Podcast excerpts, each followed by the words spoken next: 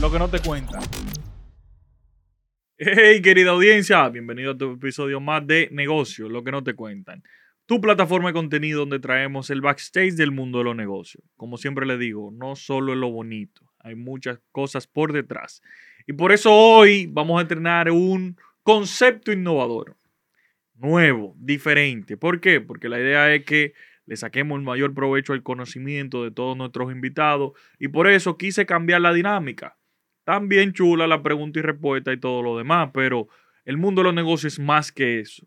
Entonces, vamos a implementar un formato panel. Vamos a traer un tópico y lo vamos a desarrollar. Específicamente casos de éxitos y de desaciertos del mundo de los negocios, específicamente el mercado local. En lo adelante, tal vez el internacional por igual. Pero Hoy queremos hablarle de el caso Chef Pepper. Pues daremos nuestra perspectiva, emitiremos opiniones, pero siempre del marco de el respeto primeramente y segundo, desde nuestra experiencia. No somos dueños de la empresa, no tenemos causa dentro de, pero queremos ver la historia de esa empresa, que, eh, cómo logró el impacto dentro de una sociedad y cuáles son los entendimientos y eh, los, consejos, lo que podemos sacar de este caso para que en futuro nuestros emprendedores puedan tomar esos warnings. Para eso traigo a dos queridos amigos. A uno ya a ustedes lo conocen, otro es nuevo, pero lo verán mucho. Mi hermano Emmanuel, bienvenido. Muchísimas gracias, Héctor, por la invitación, sobre todo acompañado de nuestro querido amigo que nos acompaña por primera vez, Señor Alan del Monte. Y el señor Alan del Monte, señores, este tipo es una bestia, una bestia en los negocios.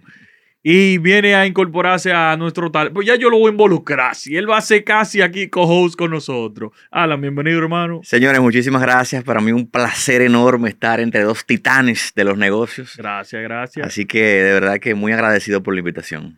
Caballeros, esto va a ser un formato diferente. No va a ser de que preguntas y respuestas. Vamos a traer a la mesa tópico y vamos a desarrollarlo.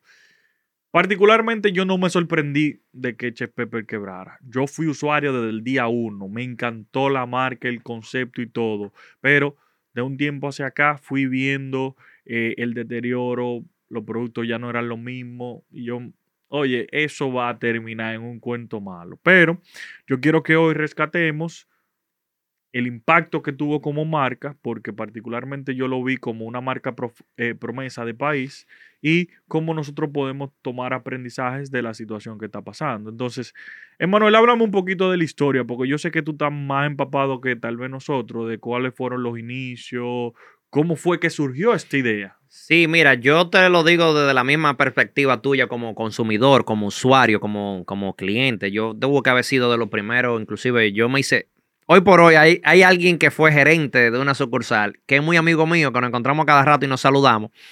Em, yo tuve que haber sido de los primeros clientes de Chef Pepper cuando abrió su primera sucursal en el 2009.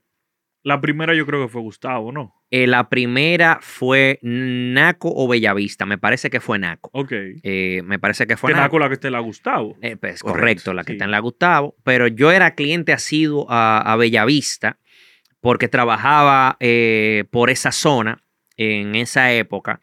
Y de verdad para mí Chef Pepper ha sido el concepto más disruptivo en la restaurantería o hostelería eh, que ha habido en la República Dominicana. En el sector, ese concepto llegó, impactó y se mantuvo por los años que hasta hoy estamos aquí hablando de, de ello, porque tú ibas y te comías un hamburger de calidad, buen precio, en un sitio bonito, con aire acondicionado, con un branding, con un branding, que yo creo que ustedes hablen un poquito más de eso. Claro. Único, con una combinación de colores, con una tipografía, con, con unos manteles, con un menú, todo encajado a la perfección, ¿no? Eh, buen servicio, los muchachos bien uniformados. Por primera vez se comenzó a ver la cocina aquí. Pero lo primero en traer la cocina abierta. La cocina abierta, que eso no se veía muy a menudo, a menos que tú fuese a algún restaurante que, eh, que como japonés, que te preparaban la comida y al frente no había un, restaurante con cocina abierta o que se podía ver. Entonces, eso impactó mucho porque no ha habido un concepto de cadena o de franquicia, vamos a decirlo así, o de sucursales, que haya calado tanto o se haya posicionado tan rápido en la preferencia del consumidor del Distrito Nacional. Del Distrito Nacional, porque después fue que se expandió, abrió una sucursal en Santiago y luego abrió una sucursal en Punta Cana que, cerró. Eh, creo que esa ya no existe. Pero la información que tengo es de lo que pude vivir como usuario en ese primer año de Chef Pepper en el 2009, porque antes... Eh, tengo entendido que, que Grupo Chef tenía unas marcas o que el emprendedor de este proyecto que fue el que emitió el comunicado que vimos recientemente, que es público, ¿no? Con el tema de la empleomanía y todo lo demás, informando el cierre de las operaciones, nos apenó bastante, eh, porque fue una marca que nosotros éramos primero buenos clientes, asiduos, y que era una marca que decía uno, coño, qué orgullo uno se siente, y disculpen la mala palabra. No, tranquilo. Concho, qué orgullo, qué orgulloso uno se siente de que un dominicano haya emprendido un proyecto tan diferente en un mercado que estaba tan rezagado en el tema gastronómico cuando nos comparábamos en esa época con otros países. Eh, entonces, antes de eso, tenía una empacadora, vendía productos, carnes y, aderezos y, productos de compañía para esas carnes empacadas y congeladas. Y después que se vino el tema de de la primera sucursal en el 2009 y a partir de ahí Chef Pepper despegó, que eso metía miedo. Sí, sí. Hasta que comenzamos a ver lo que tú comenzaste a, decir de la deficiencia en el tema del, del, servicio. Pero definitivamente la estrategia de Chef Pepper, combinando branding, servicio, productos. Señores, aquí la gente, cuando no había food trucks, cuando aquí no había food trucks, estaba Chef Pepper rompiendo. Claro. Que todo es una combinación de cosas que vamos a seguir desarrollando, porque después, antes de la pandemia, la primera crisis para muchos restaurantes fueron los food trucks. Claro que vamos a hablar de eso, de cómo el impacto del mercado. ¿Entiendes? Entonces, se fue desarrollando, a partir de ahí comenzamos a ver un declive mucho antes de la pandemia, definitivamente. De muchas cosas de calidad, cosas que la gente se encontraba en, los platos, eh, el servicio mismo, la calidad de la comida, y eso fue antes de la pandemia, te digo, 2016, 2017, 2018, ya había, ¿tú me entiendes? Ya habían ese, ese declive que tú y yo veíamos como consumidor. Ahora, no, y hay un, hay, un, hay un punto de inflexión que creo que podríamos incluso empezar por ahí, porque mucha gente confirma de que los problemas de Chef Pepper, después de ese grandioso eh, grandiosa introducción que tuvo aquí en el país, donde trajo todos estos productos, ese, ese esa hamburguesa con cebollas caramelizadas que mi esposa. Era el final. Eh, Señor, hoy me menciona. Uno pedía esa crema de hongo aparte. Sí, dura, dura. Eso era el final en aquella época. Entonces, para mí es interesante entender, después que tú tienes un splash en el mercado de forma ¿verdad? Tan, tan interesante, los restaurantes llenos, ¿Dónde empiezan los problemas? Y mucha gente que ha analizado este caso dice que los problemas empiezan con la expansión. Y creo que ese es un ángulo interesantísimo de análisis, porque realmente cuando uno empieza a crecer muy rápido, ahí vienen problemas. Por ejemplo, hay una franquicia aquí, la famosa Barra Payán, que tuvo históricamente una sola sucursal, hasta el otro día literalmente. Hasta el otro día. Después de décadas y décadas y décadas posicionando un producto en un espacio geográfico particular y llevarlo a donde lo que es hoy, después que empezamos a ver esa expansión, hemos empezado a ver retazos ya de, ciertos fallos quizás en el servicio, de que el sándwich no es lo mismo, y ahí podemos volver a eso. Eh. Vamos a analizar ahora ese, ese concepto de la expansión y los problemas que podría traer. Ahora, antes de entrar en los desaciertos, vámonos con los, con los aciertos. Particularmente, y coincido ahí con Emanuel, yo creo que la fuerza de Chef Pepper en sus inicios fue de que ellos no se vendieron como algo local. O sea, yo recuerdo que en ese momento estaba bateando Friday, estaba bateando Outback, estaban bateando esas franquicias tradicionales, el mismo Hooters, y ellos llegaron con un concepto disruptor que yo particularmente, yo no creía que eso era de aquí. Yo después lo supe por el hecho de que uno de los fundadores creo que daba clase en Intec y un para dijo, no, pero eso es un profesor mío, esto. Y yo, ¿pero qué? O sea, el nivel de, profesionalidad, de conceptualización, de ejecución. Tú que tienes buen conocimiento de marketing, ¿qué tanto se debe invertir para tú lograr un producto terminado de inicio? Porque tú me dices si tú tienes ya el, por decirlo así, la experiencia o tienes ya un background, pero, o sea, el producto vino muy duro. Sí, no, definitivamente. Yo creo que incluso la elección del nombre, Chef Pepper, un, ¿verdad? un nombre anglosajón, el concepto de marca, es entrar a ese restaurante y ver a los cocineros trabajando, que ya lo mencionamos. En aquel momento hay que situarse, señores, 2009, 2009, Santo loco. Domingo, no es 2023, 2009. Instagram estaba virgen. Instagram no existía. Sí. Yo creo que todavía Instagram no, no no existía. existía, era, otra, era otro, otro mundo. Y llegar a un restaurante y poder sentar, poder entrar y ver la cocina totalmente transparente y ese concepto nuevo que era un quick service restaurant, un, un restaurante que no es un fast food, no es un McDonald's, Exacto. pero tampoco es un Don Pepe, era un- una especie de intermedio donde tú podías conseguir buenos productos a unos precios interesantes, ac- accesibles, pero un producto de altísima calidad. Yo creo que fue una innovación total en el mercado en ese momento. claro. Eh, y venderse como una empresa que aparentaba ser anglosajona, porque uno entraba, como tú dices, y tú sentías que estaba en una cadena. Ujú, Es más, mucha, mucha gente preguntaba, ¿y dónde, de dónde vino esta, esta empresa? Vino de fuera, seguramente, claro. porque no aparentaba ser un producto local. Yo creo que eso le dio mucha fuerza y sobre todo la calidad del producto final. No solamente era ver, ver a la gente cocinando, sino lo que te llegaba a la mesa, era algo bueno, ese yuca mash, ese batata mash, recuerdo, esos productos eh, de la forma en que te lo presentaban, ese esa hamburguesa, oye, me que era en aquel momento posiblemente la mejor de la ciudad. Así es. Todo eso conllevó a un, a un, a un gran crecimiento. No, y otro de los puntos fuertes que durante el análisis, porque señores, aquí no venimos a improvisar, esto no documentamos. Yo estuve haciendo investi- eh, investigaciones y, y entrevistándome con varios amigos que tuvieron relaciones de ya sea suplidores y cosas de la marca. O sea, era un esquema de trabajo operacional tan estricto que ellos iban a comprar botellas de agua y era con su computadora bien registrado de, mira, ne- necesitamos la proyección estima tanto. O sea, se evidenciaba la organización, se evidenciaba el tema de que se sabía lo que se estaba haciendo ahí adentro. Incluso ahorita buscando en internet me topé con una tesis de la Universidad P de unos jóvenes de cómo ellos entendían que a nivel de procesos ellos ejecutaban a perfección todo eso. Eh, La tesis era implementar una mejora para una sucursal en el exterior, porque ellos querían vender modelo de franquicia, pero o sea, el hecho de que ellos pudieran servir de punto de referencia a la cadena de, de- de procesos, a toda la organización, esa estandarización en sus sucursales, te deja pensar de que ahí no estaban loquitos metiendo mano. Correcto, correcto. Claro. Mira, como yo, como yo te dije ahorita y siguiendo, eh, conectando con eso que tú acabas de decir, que para nosotros, para la sociedad del distrito y del Gran Santo Domingo, sobre todo del distrito, Chef Pepper fue el concepto más disruptivo en esa década, antes de Instagram y antes de los food trucks Claro. cuando aquí nadie veía lo que se hacía en la cocina. Pero, ¿qué lo llevó ahí?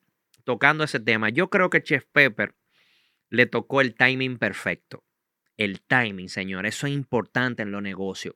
Y tú dirás, ¿cómo yo sé el timing? Bueno, es una combinación de suerte, Sí. que Dios intervenga en tu cerebro y que tú estés preparado, porque la, combina, la, la suerte viene cuando se combina, se combina la preparación con la oportunidad. Claro. Entonces, el timing para mí fue perfecto. Cuando arrancó Chef Pepper, aquí había una necesidad.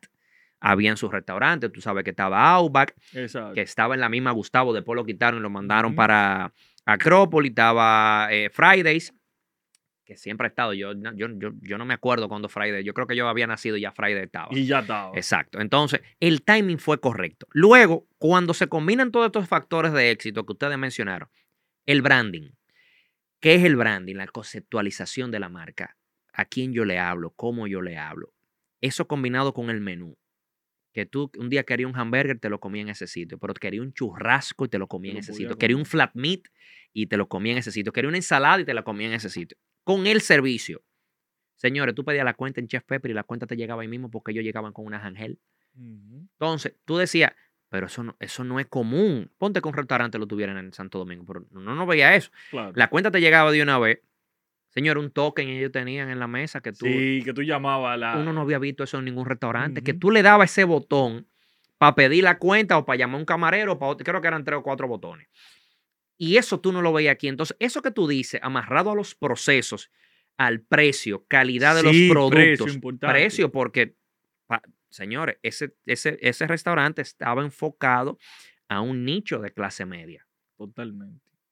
Porque, como dijo Alan, no era ni fast food ni slow food. Entonces, tenía un precio ahí medium well que podía ir el rico y podía ir un fin de semana, quizá el, el- el- el- más bajo, claro. para encontrarse con esta experiencia de menú, servicio, eh, lo baño nítido, el sitio bonito, fancy, pero, pero no, o sea, no tan fancy, pero, pero bonito, bien no de puesto, lujo, no pero de lujo, Tú, tú sentías un estatus, un nivel. que tú parecía que no era, que parecía que no era de aquí, que era lo que tú decías. Entonces, combinado con ese timing, en ese boom, que llegue un concepto diferente, con menú, con precio, con servicio, con una experiencia, todo uniformado, a la cuenta de una vez, servicios rápidos. El éxito, esa es la combinación de éxito. Incluso a nivel de marketing, recuerdo que fue de los primeros restaurantes del país Correcto. donde te invitaban a un newsletter. Sí. Y cada semana te enviaban Los ofertas. correos, los correos de Chef Pepper Los correos. son famosos. Tú chequeas tu inbox ahora y tú pones Chef Pepper, te tienen que aparecer 3.000 correos. 3.000 Claro. correos históricos de todo lo que te llegó en esa correcto. época. Bueno, Señores, tuvieron su propia app. O sea, cuando decidieron incorporar de que, ok, está pedido ya, saludo a mi hermano Iván, tanto esa plataforma, pero aún así ellos lanzaron su aplicación, es porque tenían una estructura operacional muy sólida. Eso te dice lo innovadores que siempre trataron de ser. sí, sí, totalmente digitalizados a nivel de marketing, de operaciones, de, es decir, todo, todo se veía muy, muy fresco. ¿Cuál tú crees que fue su promesa de marca? Bueno, yo creo que la promesa de marca siempre fue ese producto eh, intermedio que no es fast food, no es, llegabas bastante rápido, te servían bastante rápido, de alta calidad. Eh, para mí es, es el, es el concepto del food truck que hoy, como, lo, hoy- como hoy lo Claro. conocemos, pero en un ambiente ya Claro, mucho más claro. refinado y, Y- con ese, todas esas Y vuelvo y innovaciones. te digo, como tú dices, Héctor, eso no fue improvisado. Ahí estaba todo organizado a nivel de sistema. Incluso, señores, las sillas no eran cómodas. Eso tiene su razón de ser. Es para que tú no Eso es para que tú comas, te vayas y aumentar la rotación de esa mesa. Eh, ¿Tú me entiendes? Que, que- que sería bueno ver en los comentarios gente que tiene negocios, que tiene restaurantes, sobre todo, que sabemos lo difícil que es llevar un restaurante Oye, la empleomanía que se requiere para mantener esa calidad y sobre todo la inversión para que afirmen esto que nosotros estamos viendo como consumidores desde afuera, no siendo expertos en restaurantes, claro. pero de verdad que, que esa promesa que, que de marca que tú acabas de preguntar es definitivamente lo que le agregó el valor necesario que hacía falta en el mercado a, a- a un restaurante como Chef Pepper. O sea, que hacía falta esa llegada al país para que tuviera esa demanda o esa acogida que tuvo en esos años. Y ojo, estamos hablando de un sector sumamente competitivo, un sector donde que tiene, por, por ejemplo, una de las tasas de fracaso más altas de Sí. cualquier sector a nivel económico. Los- y que el- suele ser mucho por moda. Que suele ser por moda, la gente se cansa, ¿verdad? De un menú, de un lugar, la gente quiere hasta variar y eso te afecta tu, tu, tu, tu clientela, ¿no? Si tenemos que también situarnos en el contexto de ese sector tan complicado, de que esos gurús, yo, yo sigo a varios gurús de, de negocio de, de Estados Unidos y ellos, el negocio que menos recomiendan para un nuevo emprendedor es un restaurante, Claro. porque la tasa de fracaso es alta, la, la tasa de fracaso es alta, los márgenes son muy, son muy, muy, muy estrechos, son reducidos. si nueve de 10 emprendedores fracasan antes de los cinco años en las estadísticas globales de emprendimiento, en todos los libros, imagínate un restaurante. Claro. Lo difícil que es mantener. Bueno, podemos hacer un cálculo rápido aquí. Señores, la cantidad de los últimos 10 años de los restaurantes que han desaparecido, o al revés, vamos a contar los restaurantes en República Dominicana, aquí en el distrito, perdón, que tienen 10 años. Cuenta lo que tienen 10 años. Mira lo que se fueron en la pandemia, Uf. que eran sitiales de restaurantes, un mitre. ¿Quién iba a pensar que Mitre iba a Entonces ahí viene, Wow, sí. ahí viene eh, muchas combinaciones de cosas que el CEO o el founder tiene que tener bien, bien, bien presente al llevar un restaurante de estos, que es, que es la administración del mismo, el seguimiento al mismo, para no dejarlo caer, porque que los negocios verdad que son cíclicos, Claro. pero aquí se trata de una carrera de resistencia. Y, y eso fue lo que, eso no, nos duele cada vez que un emprendedor tiene que cerrar un, un proyecto, tiene que cerrar una empresa. Sobre todo a una que se le ha puesto tanto empeño y que ya logró, ¿cuántos años? 10 años. No, No, señores, y si, fueron el 14 años. nueve. y si fracasan en restaurantes que tienen cap- capitales inmensos, como por ejemplo Quiznos, que, que está desapareciendo, no solamente de República Dominicana, sino del- de, de Estados Unidos. Claro. Burger King este mismo año ha cerrado decenas de sucursales. Si esos grandes emporios eh, gastronómicos tienen problemas económicos. Imagínense los emprendedores que llegan con estos conceptos innovadores y, que después se enfrentan a Unos un, cierran y a otros un millón de como- obstáculos como en Little el camino. Caesar, Sí. abriendo sucursales. a Que, es, madre. que yo quisiera que veamos Ese, ese, caso, caso, podemos evaluarlo. el de Little Caesar, en Sí. República Dominicana y en el mundo. Pero volviendo aquí, entonces, tenemos un producto tan bueno, tenemos un concepto tan innovador. Podemos, podemos asumir que hubo des- desgaste, tal vez se confiaron. O sea, aquí vamos a entrar un poquito en la subjetividad porque como le, di- le dijimos, no Sí. tenemos los documentos, nosotros no sabemos financieramente cómo estaba la empresa, pero ahí vamos a entrar lo que tú comentabas ahorita del el tema de la expansión, pero a su discreción, ¿cuáles ustedes entienden pudieron ser los factores? Conociendo nosotros nuestro mercado, cómo el consumidor fue cambiando, eh, cuáles fueron los retos, como los trucks que Manuel lo presentó, o sea, ¿cuáles ustedes entienden fueron los eh, de, las situaciones que se fueron presentando que tal vez lo llevó a esta postura? No sé si tú quieres arrancar, pero yo, yo sigo con mi tesis de que cuando tú empiezas a expandir muy rápido, yo siento que al ver ese primer restaurante y verlo lleno de gente, ver esa facturación volando, ver ese éxito y empezar de una vez a pensar en la expansión y abrir otro restaurante y un tercero y un cuarto, y un quinto y un sexto, llegaron a tener seis restaurantes aquí en República Dominicana. Yo entiendo que desde que abrieron ese segundo, sin quizás tener el control total y esos procesos totalmente afinados de un primero, que por ahí vi a alguien que comentó en las redes, un ex empleado que habló de eso, que desde que se abrió ese segundo empezamos a ver problemas. Yo creo que ahí podemos trazar la génesis de, de- de todo lo que sucedió después y donde nos encontramos hoy. Yo creo que podemos partir de ahí, porque vi ese comentario de alguien de adentro que lo, que lo mencionó que desde que empezaron a abrir ese segundo restaurante, el primero empezó a flaquear ciertas cosas, ¿no? El customer service, ya los, los dueños no estaban en el- en- en- enfocados en un solo lugar, sino que ya tenían que, repartirse. que tenían que repartirse, el capital había que dividirlo, eh, los procesos había que replicarlos y a veces tú quizás tienes esos procesos muy claros en uno, pero cuando ya lo tratas de, de llevar a otro, te das cuenta que quizás tienes que adaptarlo por el lugar, por el espacio, por muchísimos temas. Entonces yo creo que podemos partir de ese punto para, para empezar ese Y análisis. me hace sentido por el hecho de que cuando tú tienes que dividir tanto, porque me llamó la atención, yo dentro de mis investigaciones eh, descubrí que eh, de todas las sucursales era, ellos eran los mismos dueños y mantenían el board administrativo siendo ellos, o sea, ni siquiera incorporaron Así nuevos fue. socios.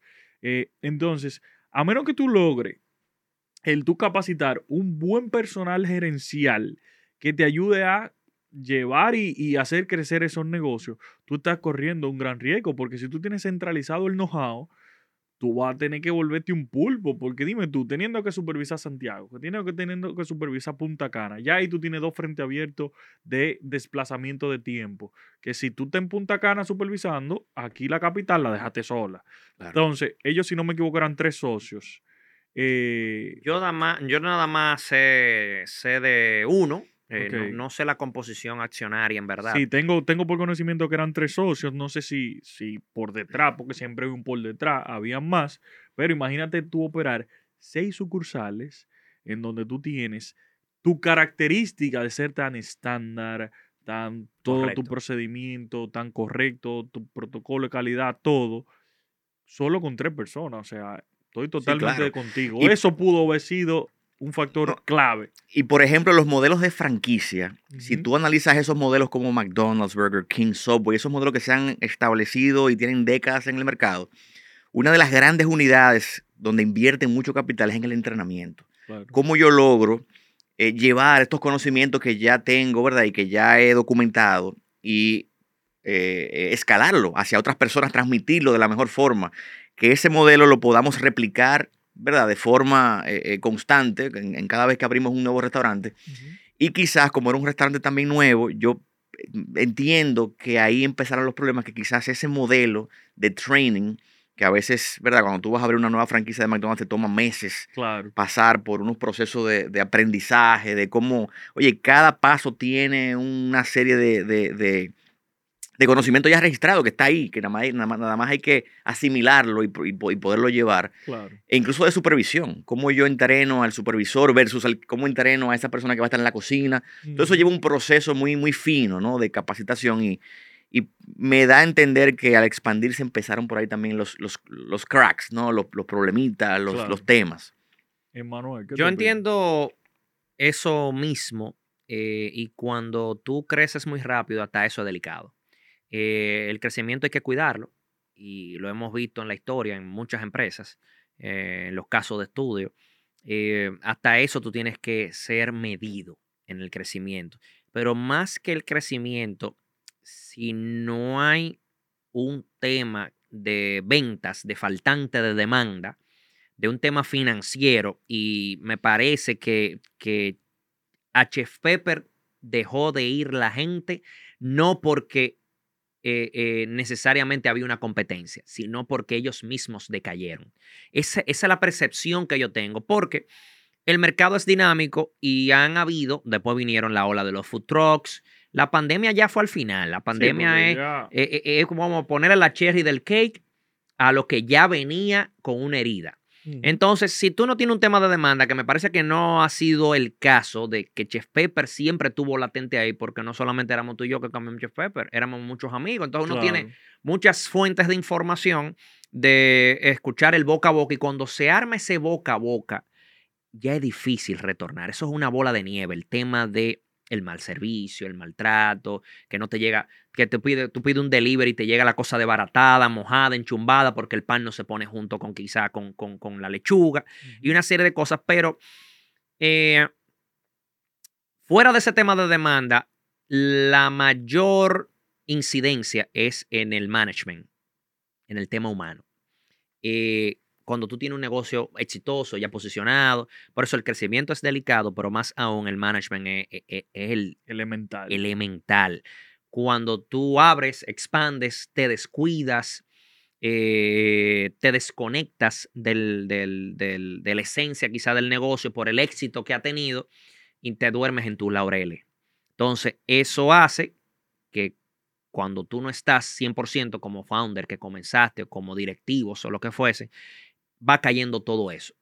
Entonces, me parece que la competencia pudo haber sido también un factor en su momento, pero Jeff Pepper ha sido un caso, o fue un caso en sus primeros 5, 6 o 7 años, tan bueno, tan bueno, que me parece que el tema de expansión combinado con management, con, con la cabeza, con, con, o sea, con, con los directivos encima del negocio para echarlo para adelante, porque cualquiera puede cerrar una sucursal. Claro. Si tú tienes que dar dos o tres pasos para atrás, como dice don Frank Rainieri, yo subo un paso y bajo dos para estar más cerca de la tierra o algo así similar.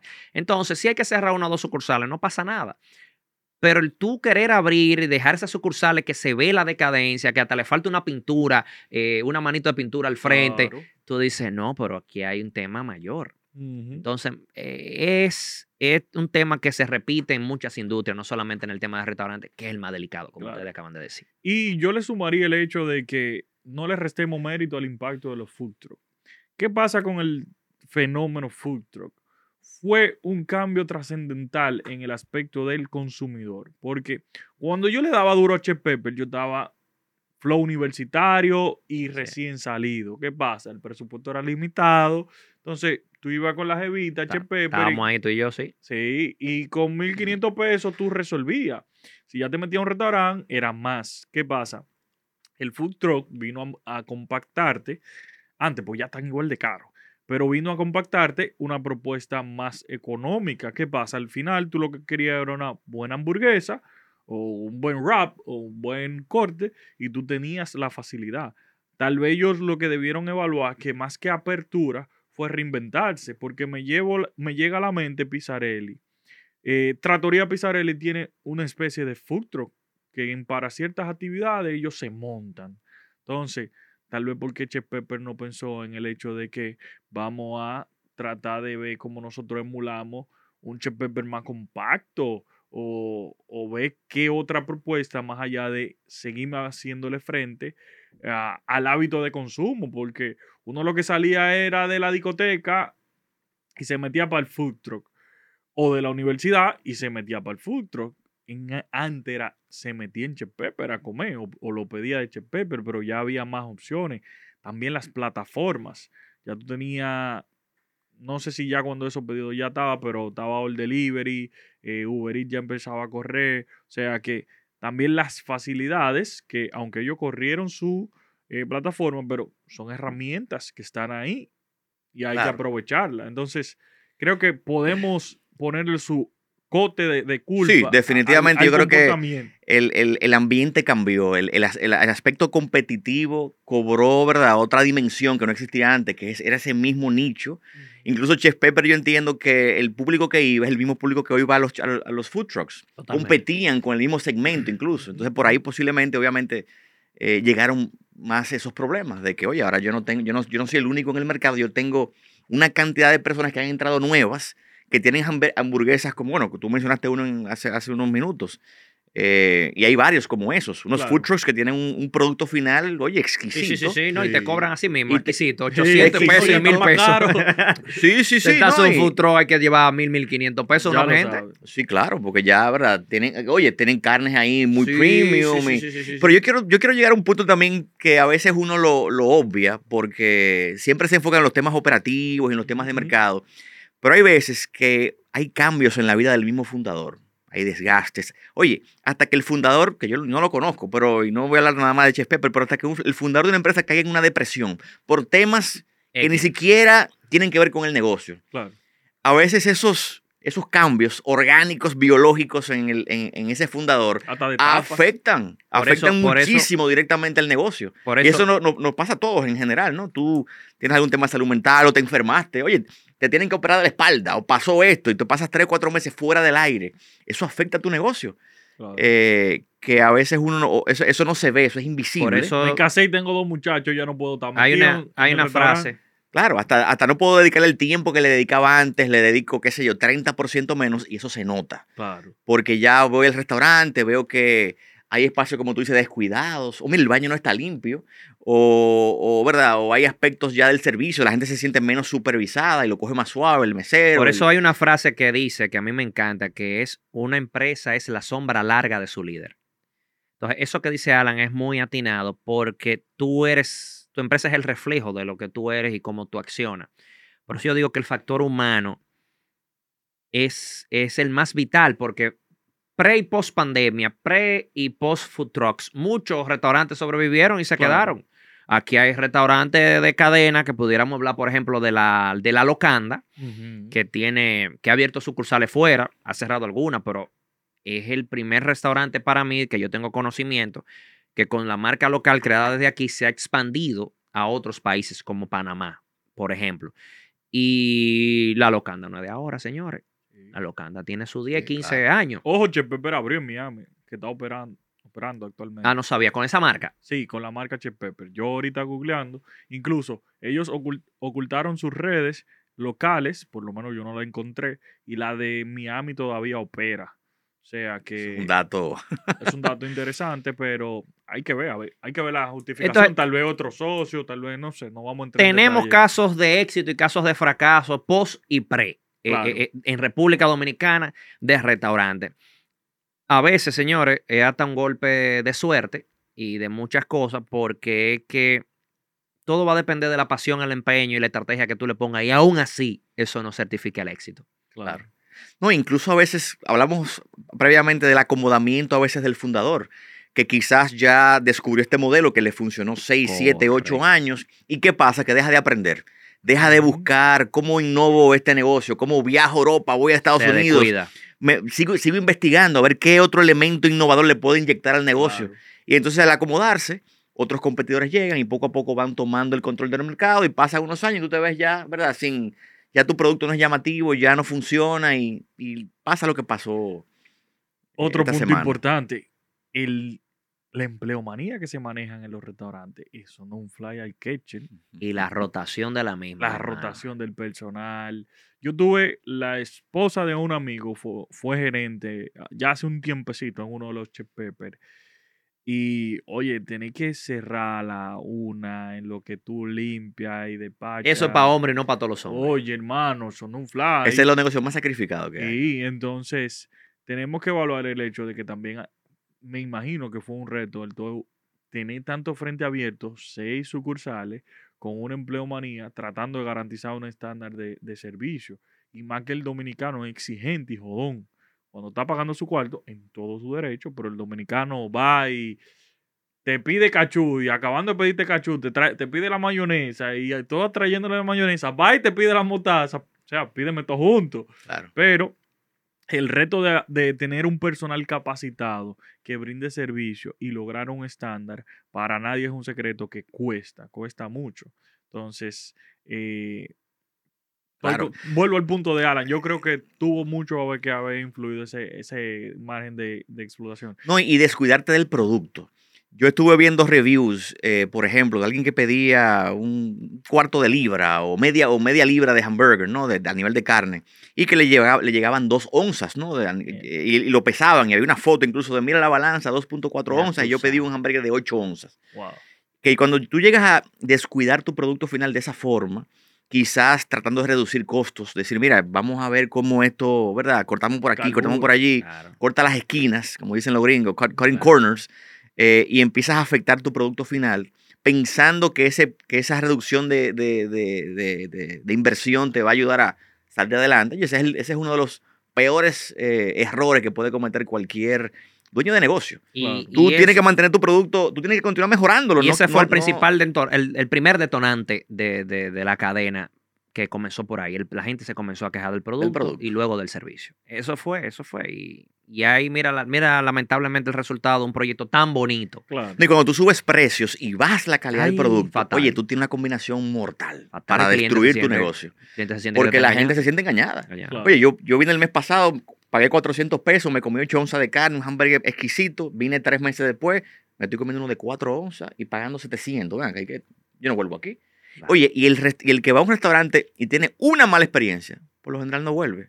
No te dan más oportunidades. Es muy Te da raro. una. Es muy difícil. Es muy difícil que tú tengas el- una mala experiencia y vuelvas. Y el impacto del boca a boca es atroz. claro. es atroz. Ahora, ya para ir cerrando, porque quería desarrollar esta dinámica diferente, pero quiero hacerla más corta que los episodios tradicionales, pero no quiero dejar de pasar el sacar un mensaje. ¿Qué usted entiende? Y quiero escucharlo de ambos. ¿Qué podemos sacar de, de, de- de beneficio, de, de- de- de enseñanza de la marca, de, su ejecución, de elección, exacto, de la ejecución, de toda la historia, que lamentablemente no fue tan extensa de Chef Pepper, y cuáles son esos puntos en donde cualquier muchacho allá afuera que tenga un concepto, por ejemplo, Green Ball a mí me encanta el concepto, Me la encanta, marca, me fascina o sea, para mí está matando. Pero cuál muchachón que tenga allá afuera un proyecto, que tenga algo similar, eh, que quiera como que tomar en cuenta esos cuidados que deban tomar en consideración antes de dar esos pasos. ¿Puedes iniciar tú, Alan? Excelente. Mira, yo creo que lo principal es siempre cuidar a ese consumidor, a ese cliente. Al final los negocios viven de sus clientes y uno siempre tiene que vivir tratando de transmitirle el mayor valor posible a nivel de, de- del customer service, ¿verdad? Ese trato, ese producto, siempre tenerlo premium, tratar de mantenerte innovando en tu negocio, no tener ese éxito quizás al, al- al principio y dormirte en tus laureles, sino mantenerte con esa hambre de, de continuar mejorando tu, tu propia empresa. Yo creo que eso, ese es el- esos son los mensajes principales que me llevo. De que primero sí se puede tener éxito rápido en este país. Oye, tú lanzas un concepto que eso es emocionante Si para todos los emprendedores. Ujú, Tú puedes llegar hoy y romper, como, Claro. como pasó con ellos. Si traes una propuesta lo suficientemente innovadora, se puede. Eso es lo primero. Pero después de ahí, tratar de mantenerte innovando constantemente y saber que, oye, tú no, le puedes, tú no puedes traicionar a tu clientela Claro. bajando la calidad de tu producto, subiendo precio, oye, maltratando a tus empleados. Yo sé que hubo muchos empleados que se quejan del trato que recibieron en esos años. Oye, el, el empleado es tu representante en ese local, es, el, que- es, es tu, es tu espejo, Claro. es el que va a tratar a tu cliente y mientras más feliz esté ese empleado, mejor trato van a recibir tu cliente y más vas a crecer. Totalmente. Eso que dice Alan es preponderante porque nos debemos a nuestros clientes. Y para yo decir algo diferente a lo que dijo Alan, que fue muy atinado, señores, hay que, hay que estar encima de sus negocios, sea restaurante, sea una lavandería, sea un colmado, sea un rentacar, sea lo que fuese. Usted tiene que estar encima de los negocios.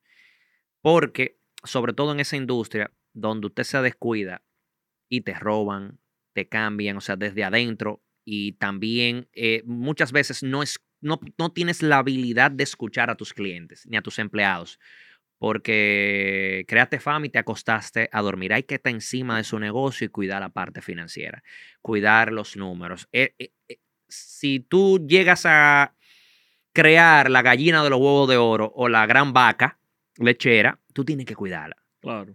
Y, y cuidarla significa a través del tiempo, porque esa vaca te va a dar tu estilo de vida, tus otros negocios. O sea, no podemos perder de vista eso. Y para muestra un botón, la sabiduría radica en aprender en la experiencia de los demás. Y la historia nos, ha demostrado en los libros, en los videos, en, en, los escenarios locales o casos locales, de que sí se puede tener éxito en nuestro país de manera abrumadora y sí se puede fracasar rápido si tú descuidaste algo tan básico como el consumidor o la parte financiera otro punto final ahí, hablaste de cuidar ese negocio, pero creo que como ejercicio para todos y para que tomemos conciencia, tenemos que cuidarnos a nosotros mismos como, como dueños de negocio.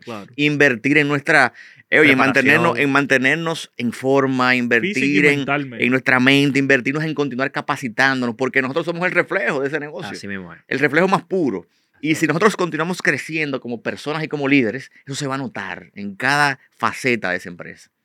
Yo quisiera agregarle, eh, y sin retarle mérito a lo que ustedes entienden, de que debemos pensar en grande. Aunque trabajemos chiquito, debemos pensar en grande. Ellos tuvieron la oportunidad de dar un jonrón y se enfocaron en Daji, Daji, Daji, Daji, teniendo la mano y el talento y el potencial para dar el jonrón. Si tal vez hubiese cambiado el mindset, porque he tenido la oportunidad de trabajar con franquicias eh, internacionales y el torno corporativo que se le da, eso es desde el día uno. Entonces, debemos romper el miedo. Yo preferiría ser el dueño del 20, 30% de una empresa que cotiza en la bolsa de Estados Unidos a ser dueño del 100% de una empresa con seis locales aquí en, República Dominicana.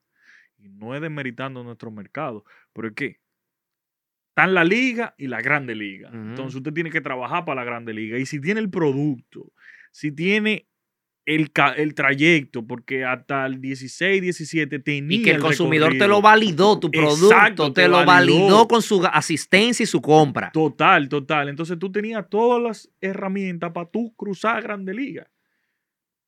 No vamos a, sugestionar a, los eh, propietarios, ellos tuvieron sus razones y su cosa, pero la enseñanza que quiero sacar es que hay que romper ese miedo, hay que pensar en grande, hay que pensar en que Vamos a compartir el pastel para que el pastel se vuelva más amplio y se vuelva más Y esperamos ver a esos emprendedores ahora en su nueva fase, porque yo sé que viene algo. Ese grupito no, se va a quedar tranquilo. Y se merecen su mérito. Ese grupo viene con algo interesante. Lograron, lograron mucho. Ojalá puedan susanar muchas cosas y volver a tirar para adelante porque el talento lo tienen. Siempre. El talento lo tienen. Caballero, gracias de verdad por estrenar este panel. Oye, me gustó. Un aplauso al, al concepto. La idea, señores, es esto. Muy bien que de una forma u otra podamos eh, socializar tópicos. Hoy, mucho que poco, trajimos un caso tal vez por considerarse un fracaso, pero en lo, en lo adelante vamos a ver casos de éxito, vamos a analizar empresarios, vamos a analizar empresas que existen, que ya no existen, de aquí, de fuera. La idea es que podamos socializar para ver qué podemos sacar de beneficio. Entonces, señores, nada, este es el primer caso de estudio, Chef Pepper. Negocio, lo que no te cuentan.